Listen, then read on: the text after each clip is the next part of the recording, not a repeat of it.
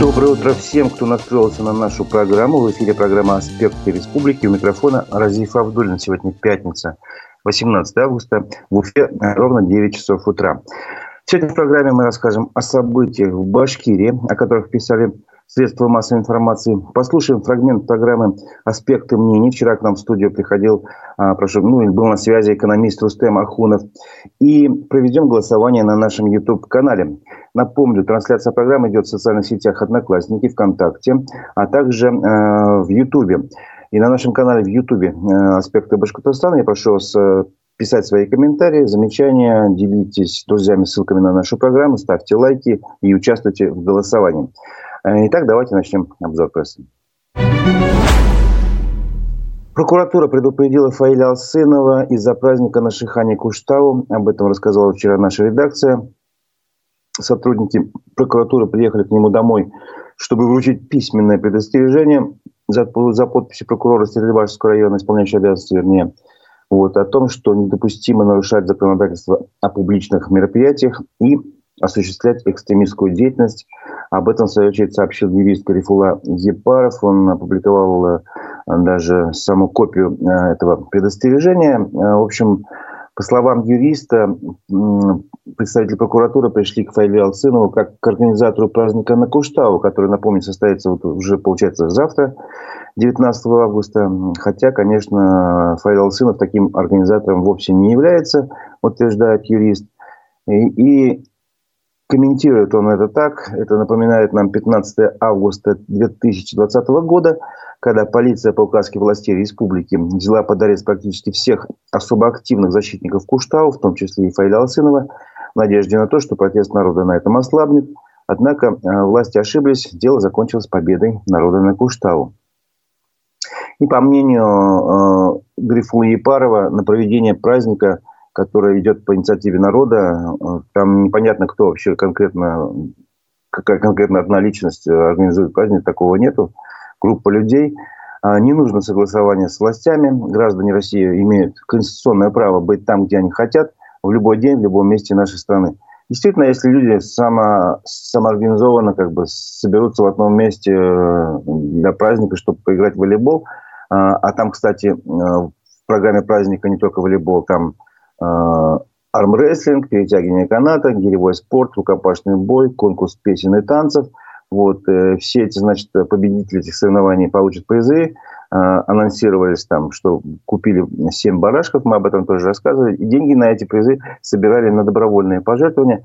В общем-то, непонятно, зачем устраивать из этого некий скандал, запугивать, там, предупреждать, что вы что-то там нарушили – Э, хотя это всего лишь э, желание людей отпраздновать то событие, которое они считают нужным. А кто еще как отреагировал? Да вот лидер эм, Республиканского общественного объединения «Патриоты Башкортостана» Сагит Исмагилов сообщил, что к другому активисту тоже пришло значит, сообщение э, значит, другого защитника Куштау Григория Горового, его пригласили в Ишимбайскую межрайонную прокуратуру на беседу, видимо, по тому же поводу. А, в свою очередь, активист Григорий Горовой пришел в эту прокуратуру, постучался в дверь, я сам лично видел это видео, он показал, как все это происходило, звонил, э, брал трубку телефона, который висит на дверях входных, а, телефон не работал, в общем, он пришел, удивился, зачем меня тогда приглашали, и, в общем, рассказал об этом. Вот. Сагит Исмагилов также высказал свое недоумение, записал такое небольшое видео, почему э, праздник Куштау живи, э, а он считает это культурно-просветительская акция, почему культурно-просветительская акция вызвала внимание прокуратуры.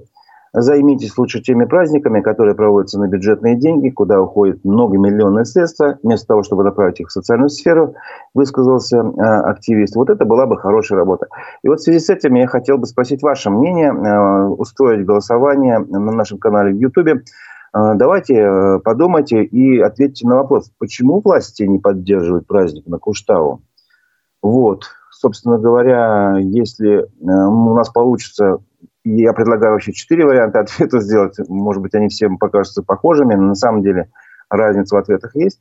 Итак, первый ответ, вариант ответа – бояться объединения людей. Ну, то есть, когда граждане объединяются, они становятся сильнее, они, и с ними надо считаться, вроде как бы не стоит. Пусть все будут сидят по своим квартирам, как бы, и всем, короче, лежать бояться, как бы так.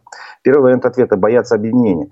Второй вариант ответа – мстят за поражение. Действительно, три года назад э, власти республики э, с пеной у рта практически утверждали, что защитники Куштау играют на какие-то другие интересы, чужие, там, чуть ли не указывали на Турцию, там, на ваххабизм и прочее.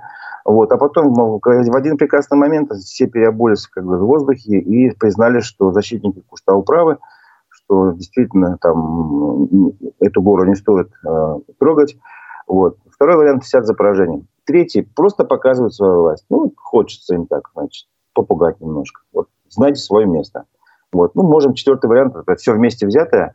Надеюсь, у нас получится все, чтобы это все вошло э, в голосование. Итак, на нашем канале в Ютубе аспекты Башкортостана мы устраиваем голосование. Почему власти не поддерживают праздник на Куштау? Напомню, 19 августа, то есть буквально завтра, там э, ну, группа граждан, сначала «Зеленый щит», потом другие люди просто-напросто согласились с этим, что нужно вспомнить события на Куштау трехлетней давности, когда люди объединились в защите горы Куштау. Э, их долгое время не слышали, их обвиняли. Но вот потом, наконец-то, против, после ряда э, столкновений с, с, с противниками, значит, со сторонниками разработки Куштау, в том числе и с представителями власти.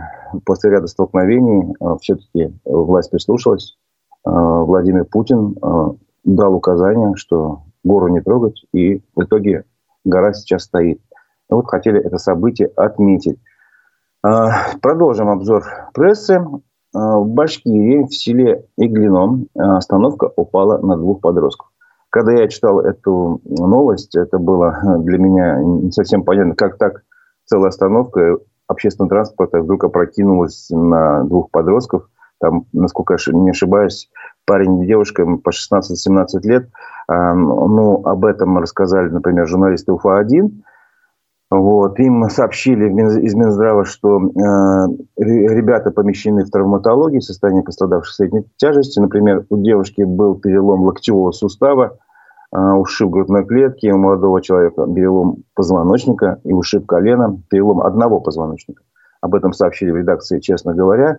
Вот, по словам самих пострадавших, установка упала из-за плохого крепления. Под воздействием ветра крепление не выдержал, павильон рухнул на девушку и парня. Вот. И они также утверждают, что как только поднимается сильный ветер или ливень, у установки кто сносит крышу, то она заваливается на бекрень. Естественно, журналисты поинтересовались у главы администрации Иглинского района Гузель Насыров, что происходит. Вот, информагентство Башинформ, в частности.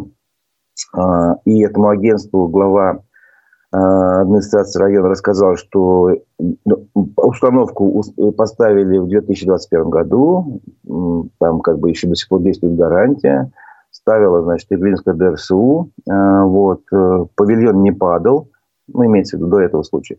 Но у этой остановки крыша отлетала весной, признала Гузель Насырова. Вот. И они, Иглинская ДРСУ, ее заново устанавливали. А, насколько я поняла, два ребенка укрывались за остановкой, как раз подул сильный ветер. У нас погода резко изменилась. На улице днем потемнело, из-за сильного ветра остановочный павильон упал. Конечно, для нас эта ситуация очень серьезная сказал Гузель Насырова. Действительно серьезная ситуация. Ну, как так вот люди э, просто ждут автобуса, пошел ветер, они встали, чтобы там э, на них меньше дуло, и на них падает железная махина, они там ломают себе кости. Да. А, и, разумеется, этим делом, этим фактом заинтересовались правоохранительные органы. Прокуратура а, района проверила, провела проверку и направила материалы проверки в следственный орган вот, э, для дачи уголовно-правовой оценки, а уже по результатам рассмотрения было возбуждено уголовное дело по халатности, значит, э, ну да, по статье халатность. Сейчас э, ведется такое, ну, проверка, расследование идет. То, что ветер был сильный в Башкирии в тот день, вообще в те дни, говорит еще одна новость. В Благоварском районе ветер частично снес кровлю больницы, жилого дома и постройки. Ураган в селе Языково прошелся вечером 16 августа в селе Языково. Естественно, да. Об этом сообщил телеканал ЮТВ. Э, и порывы ветра, э, в общем, снесли часть крыши районной больницы вот, в двухэтажном жилом доме и здании. Ну, погибших, пострадавших, слава богу, нет. Это говорит о том, что вот были такие у нас э, стихийные бедствия не, о, позавчера фактически. Другим новостям. Ну, так эти новости нас сопровождают практически почти каждый день. В Украине погибли еще три уроженца Башкирии. С двумя из них попрощались вчера. Это в селе Ахуново в Учелинском районе попрощались с рядовым Рамилем Амировым. Вот. И он был призван в рамках э, мобилизации частичной, погиб 10 августа, похоронен в селе Ахуново. И проводили э, в Балтачевском районе Айрата Фазладдинова. Вот, он награжден э, орденом мужества посмертно, как, впрочем, и военнослужащий Рамиль Амиров. Вот. И вчера также стало известно о гибели еще одного а, Скорее всего, он был бойцом а, ЧВК «Вагнер», потому что сообщение о том, что он похоронен а, в селе Николаевка под Самарой, как раз на кладбище ЧВК «Вагнер», разместил ресурс протокола «Самара». Вот. Ну, этот товарищ достаточно молодой, родился он в 89 году, а погиб 16 мая в этом году. Вот. И по, согласно судебному архивом был признан виновным в совершении убийства. Лишил, срок, лишил свободы сроком на 8,5 лет. Это случилось в 2015 году. Ну, как видите, он оказался там э, в, полях, э, в полях, в боевых действиях и вот погиб. Ну и общая цифра погибших наших соотечественников из Башкирии на данный момент, по нашим данным, неполным, естественно, 838. Еще одна новость, которая касается э, участников специальной военной операции, вернее, их детей – правительство внесло поправки а, в правила постановления, а, которое касалось обеспечения бесплатным горячим питанием в школах детей, участников специальной военной операции. Это постановление опубликовано на официальном портале правовой информации. Если раньше эта льгота была распространена таким образом, что дети прекращали ей пользоваться, как только их родитель возвращался в зоны специальной военной операции. Вот так после этого он как бы его надо было кормить платно. Речь идет об учениках пятых-одиннадцатых классов. А теперь внесли поправку, теперь, значит, их будут кормить бесплатно э, до конца обучения. То есть, неважно, их родители участвуют в зоне специальной военной операции или вернулся, это все без разницы. Будет вот такая поправочка внесена в постановление правительства. Что касается еще деятельности правительства, э, то такая новость, о ней рассказал э, премьер-министр Андрей Назаров. На базе э, Башкирского государственного педагогического университета имени Акмулы создан учебно-педагогический округ. Он создан, вот, внимание, с Карачаево-Черкесии и Кабардино-Балкарии. По какому принципу создавали этот округ, непонятно. Я думаю, по, по соседскому, условно говоря, где-то рядом там должны быть э, регионы России. Но нет, видите, как с, с Кавказскими республиками объединили. Вот, э, Андрей Назаров э, сказал об этом после встречи с министром просвещения России Сергеем Кравцовым. Э, сам Кравцов объяснил, что цель создания таких округов – это повышение качества образования и воспитания, и в перспективе будут объединены все 89 субъектов Российской Федерации. Вот. Ну, как бы, если объяснить, для чего все это, такими бюрократическими словами, не побоюсь этого слова, Андрей Назаров, цитирую, Учебно-педагогический округ будет обеспечивать единство образовательного пространства и способствовать совершенствованию системы подготовки педагогических кадров. Ну, переведите это на русский, видимо, просто для того, чтобы обмениваться опытом, а, чтобы лучшие практики перенимать, э, ну, как бы там, и там, и там. Ну, почему именно три региона, вот именно Карачаево-Черкесия, Кабардино-Балкария и Башкирия объединены, это мне, конечно, не совсем понятно. Может быть, вы в комментариях выскажете свое мнение. А, новость из Госсобрания. А, Московский патриархат поддержал законопроект башкирского парламента о запрете пропаганды Child Free. Об этом сообщили в самом Госсобрании. В общем, а, если напомним предысторию, этот законопроект сначала как раз епархия отклонила из-за того, что там не учли некоторые моменты, а сейчас поправки были внесены, и теперь патриархат поддержал этот законопроект. Вот в общем-то, получается, а, ну, можно просто мнение Константина Толкачева привести на этот счет. А, вот что он считает. Наш законопроект о запрете пропаганды бездетности нашел широкую поддержку в обществе среди парламентариев, рассказал Толкачев. А, также документ получил ряд замечаний, в том числе от Московского патриархата, который выступил сначала против законопроекта, потому что его положения затрагивали монашество и связанный с ним обет безбрачия, что также исключает деторождение. После консультации с представителями духовенства и специалистами. Законопроект был доработан. Теперь, значит, в новой редакции предлагается отнести к информации, которая запрещается к распространению среди детей, информацию, пропагандирующую добровольный отказ от рождения детей, не связанный с медицинскими противопоказаниями и религиозными убеждениями. И теперь э, спикер башкирского парламента считает, что, может быть, теперь этот документ уже будет принят, поскольку патриархат изменил свою позицию. Ну, вот такая новость из стана Государственного собрания Башкирии. Сейчас я хочу прервать на время обзор прессы для того, чтобы дать возможность послушать мнение Рустема Ахунова, экономиста. Вчера э, в студии в аспекте мнений мой коллега Дмитрий Колпаков спросил его про курс э, доллара. Я думаю, это интересно всем. Давайте послушаем этот фрагмент.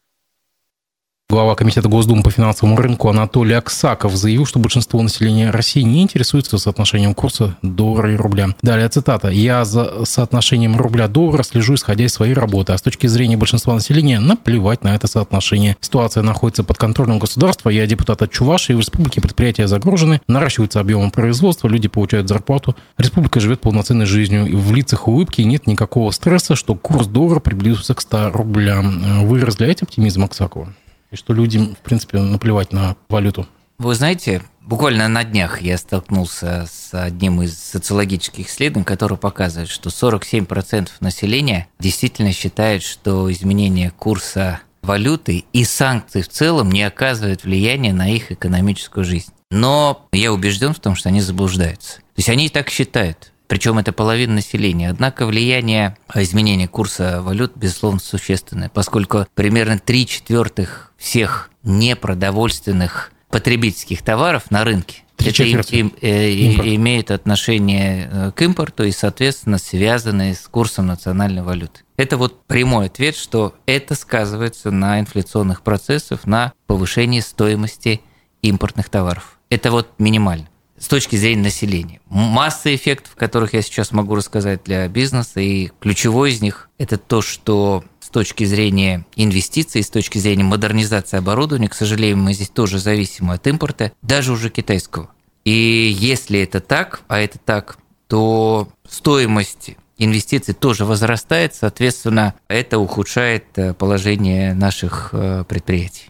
Третье, и бюджет на начальном этапе, когда курс не достигал там, 100 рублей, там этой психологической отметки, и я об этом заявлял и был в этом убежден, и продолжаю так считать, что бюджет только выиграет, поскольку... Он получит много рублей просто. Да, Целый вагон. Кстати, вот такие расчеты есть, что кто главный бенефициар от э, ослабления курса национальной валюты? Это наши экспортеры, металлурги и нефтяники. И вот, допустим, на 10% ослабление курса рубля по отношению к доллару приводит к тому, что их прибыль увеличивается примерно на 15-20% сопоставимо это с нефтяниками. То есть они прямые бенефициары. Но до поры до времени, поскольку если речь идет о инвестициях в модернизацию, то импортная продукция становится для инвестиций дороже, соответственно, они могут получать обратный эффект. Теперь с точки зрения бюджета. Бюджет, безусловно, выигрывал.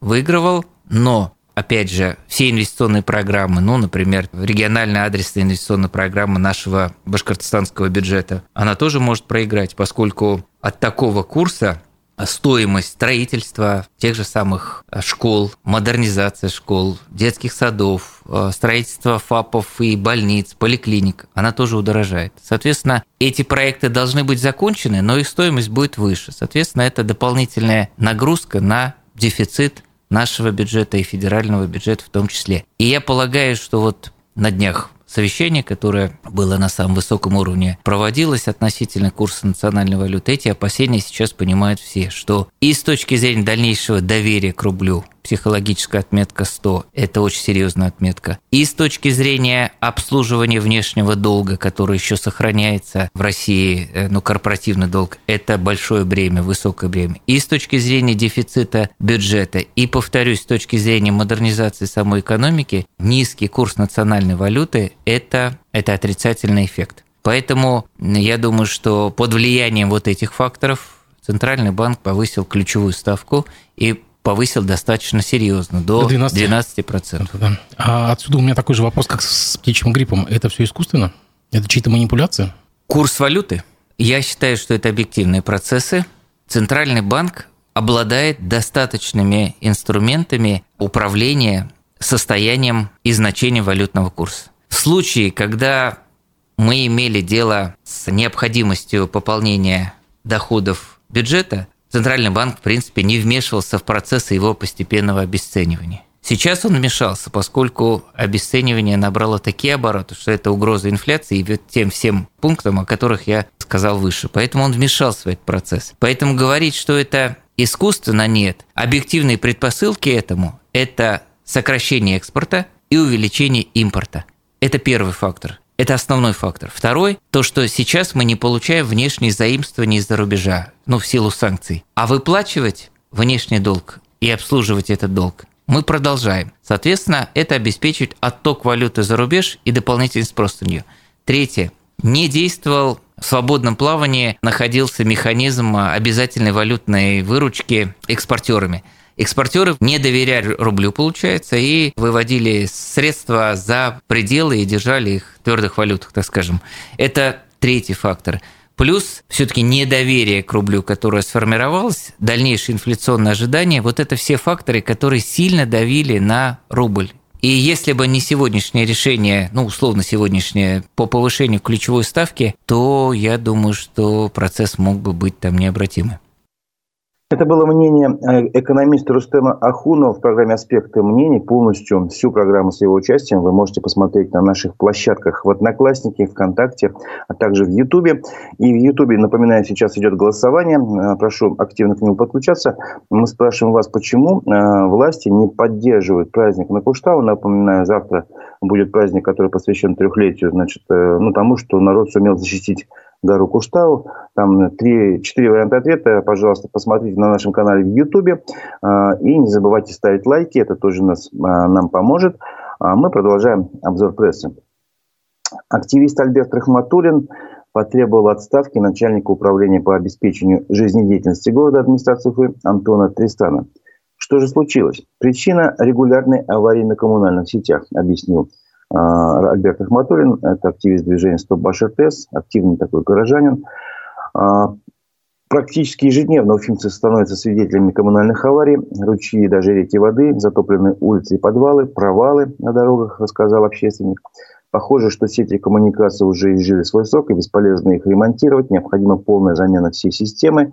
Но власти почему-то относятся к этим авариям как к чему-то второстепенному, а но ведь страдают люди. Это вот его мнение по поводу ситуации в коммунальных сетях. В качестве примера Альберт Ахматуллин привел э, историю э, дома 21-1 по улице Комсомольская. 11 августа там случился прорыв трубы с холодной водой – а, сети Уфа водоканала, а 15 августа там же прорвало трубу баш СПС с горячей водой. Вот. Все эти дни периодически а, не было холодной воды. А, теперь отключили и горячую. В общем, только 16 августа появился водовоз с водой. До этого не было воды.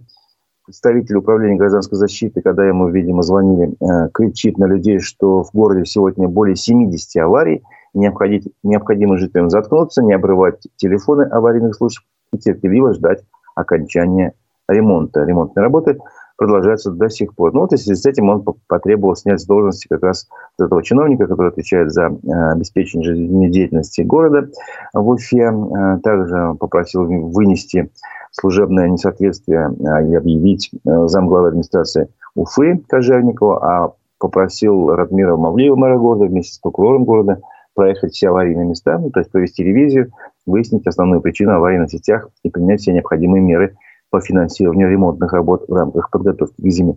Ну, собственно говоря, это то, чем, по идее, должна заниматься ежедневно власть. Вот. И понятно, что где-то бывают такие э, чрезвычайные обстоятельства, но где-то есть случаи, которые можно профилактировать. И, видимо, все-таки не все до конца делается, раз если, если верить э, вот этим словам, что каждый в городе было зафиксировано в день более 70 аварий, но это достаточно большая цифра. И а, видел в телеграм-канале а, какого-то финского ведомства, прямо публиковали, по-моему, ФАБ канал, публиковал места и адреса, где происходят прорывы. Ну, это, да, впечатляет, деле. Не только в, коммунальных сетях в Уфе был непорядок. Вчера об этом рассказал еще Лилия Чанышева, напомню, она внесена в реестр. экстремистов и террористов, она написала, что в Уфимском СИЗО перестал работать магазин. Казалось бы, мелкое происшествие. Не работает магазин. Но это не совсем так. Давайте попытаемся э, встать на место тех, кто находится в СИЗО. Товары не могут купить как арестанты внутри СИЗО, так и их родственники через интернет-заказ, сообщила бывший координатор Уфимского штаба Навального. Э, напомню, что штабы Навального – это организация, признанная в России экстремистской. Она запрещена и ликвидирована.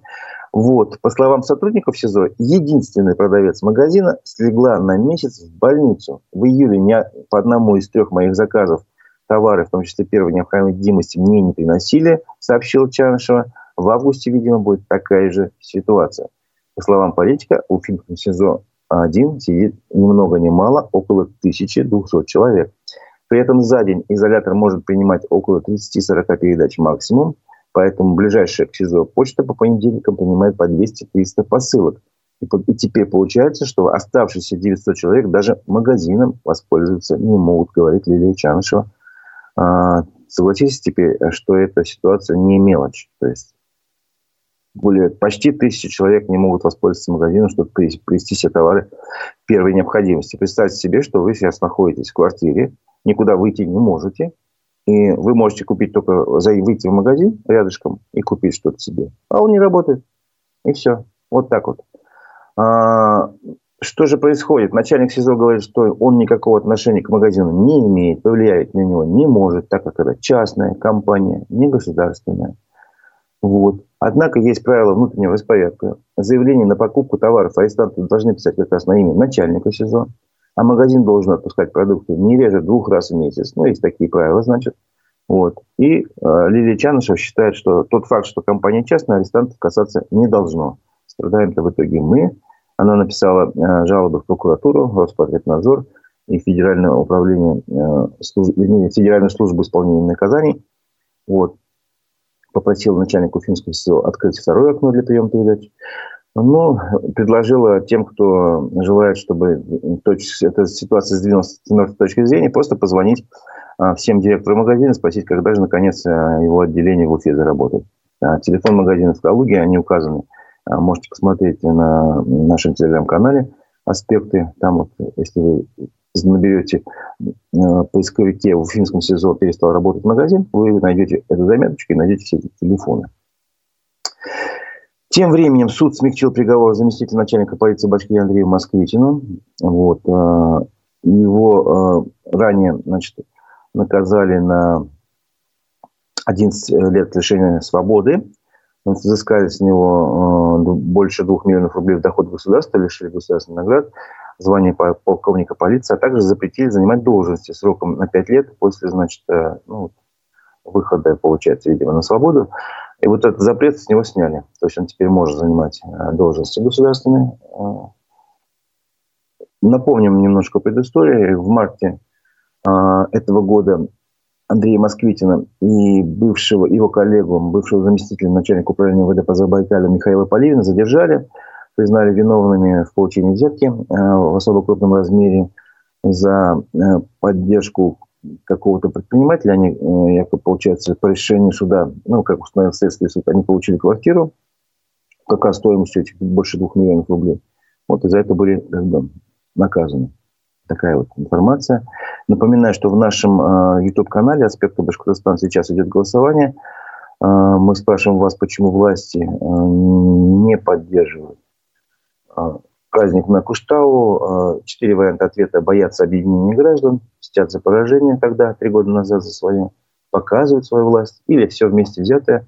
Ваше мнение, мы подведем итоги голосования к концу программы.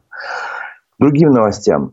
А, тоже новости суда. Минфин России попросил суд отказать в удовлетворении иска Фатхулы Исхакова по возмещению ему морального вреда в размере 450 миллионов рублей за незаконное осуждение на 13 лет. В Уфе начались слушания по этому делу. Об этом сообщил его защитник Виталий Буркин, юрист.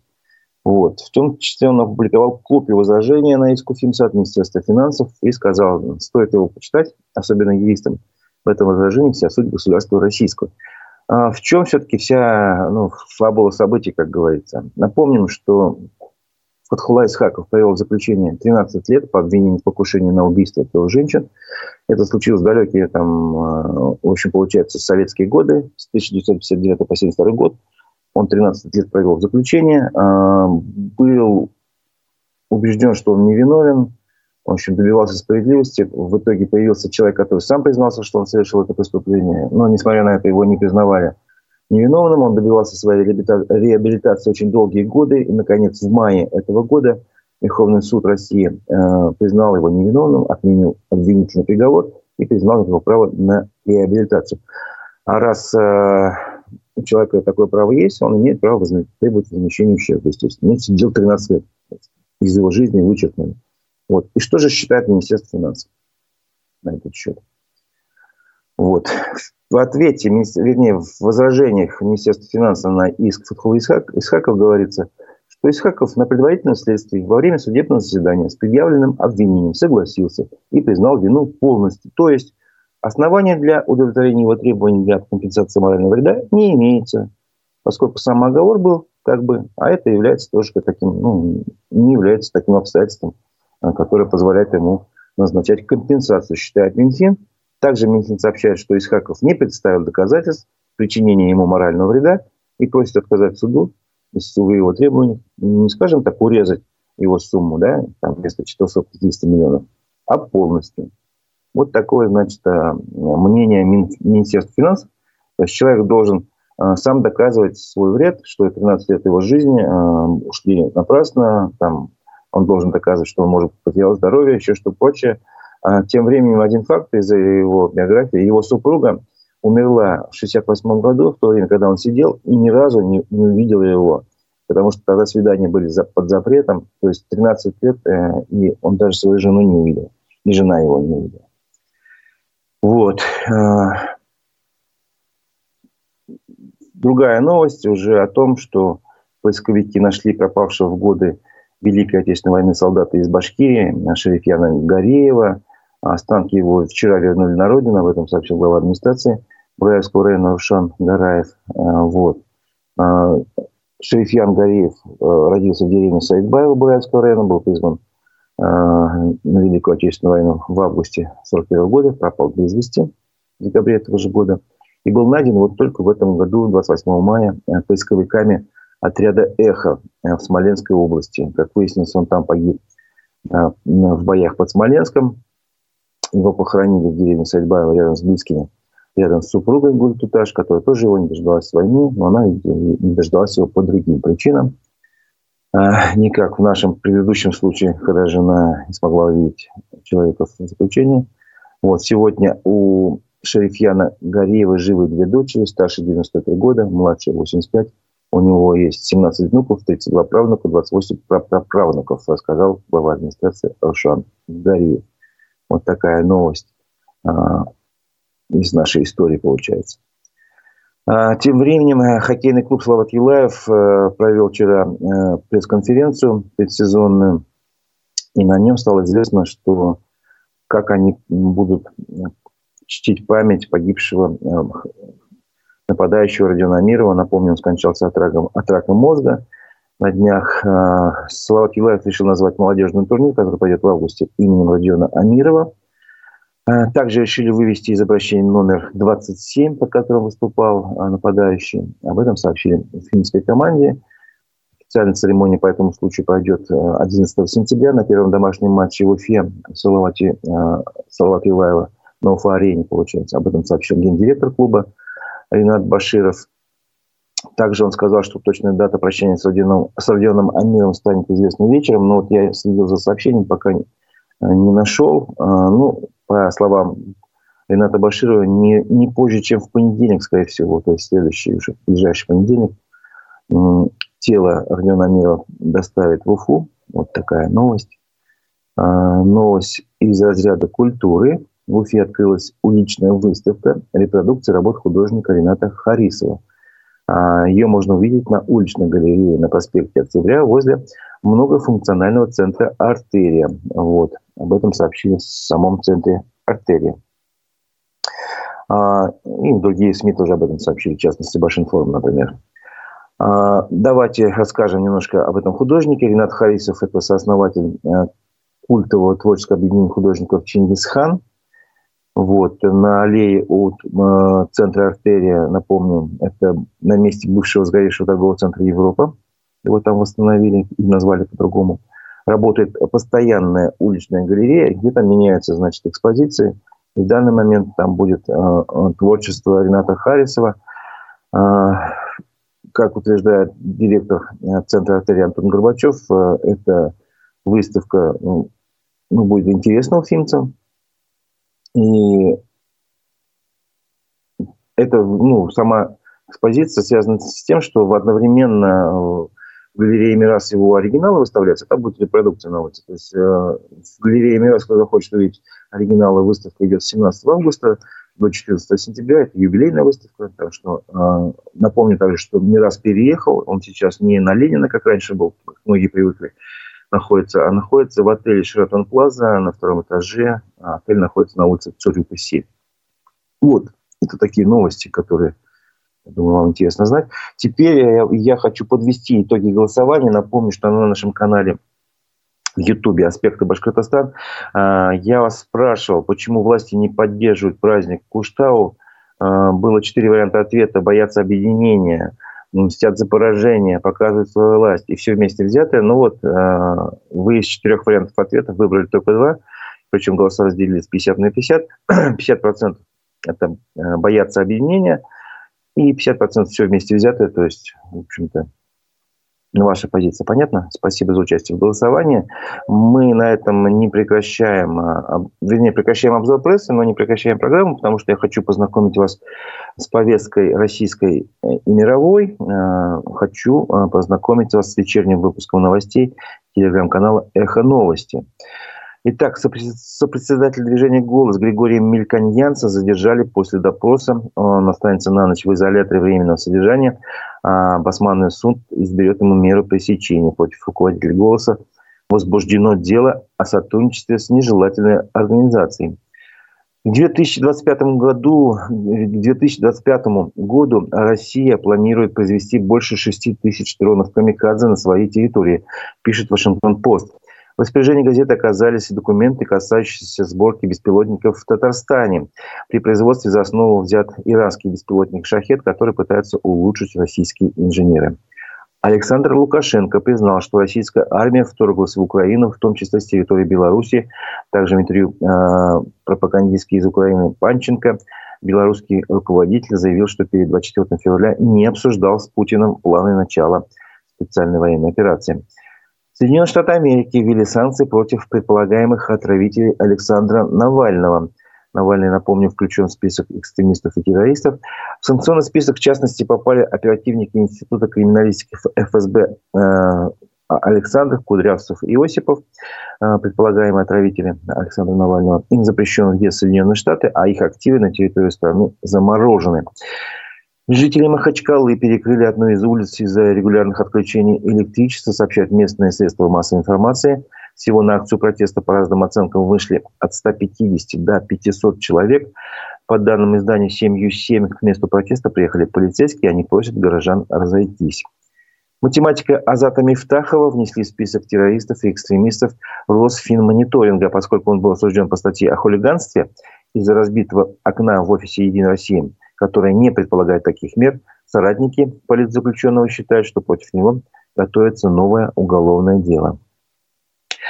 Российского ученого Андрея Десницкого уволили из Вильнюсского университета. Причиной такого решения стала статья 11-летней давности с рассуждениями, которые оценили как отрицание оккупации стран Балтии со стороны СССР. Профессор извинился за публикацию и пояснил, что с тех пор его взгляды изменились. Это выпуск новостей, вечерний выпуск, напоминаю, телеграм-канала «Эхо новости». На этом наша программа завершается, наша работа нет.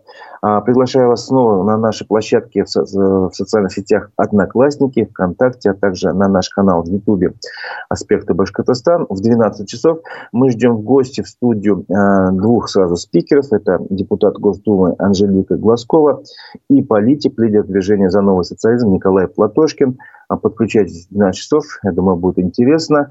А на этом я с вами прощаюсь. У микрофона был Разиф Абдулин. Всего доброго. До новых встреч в эфире.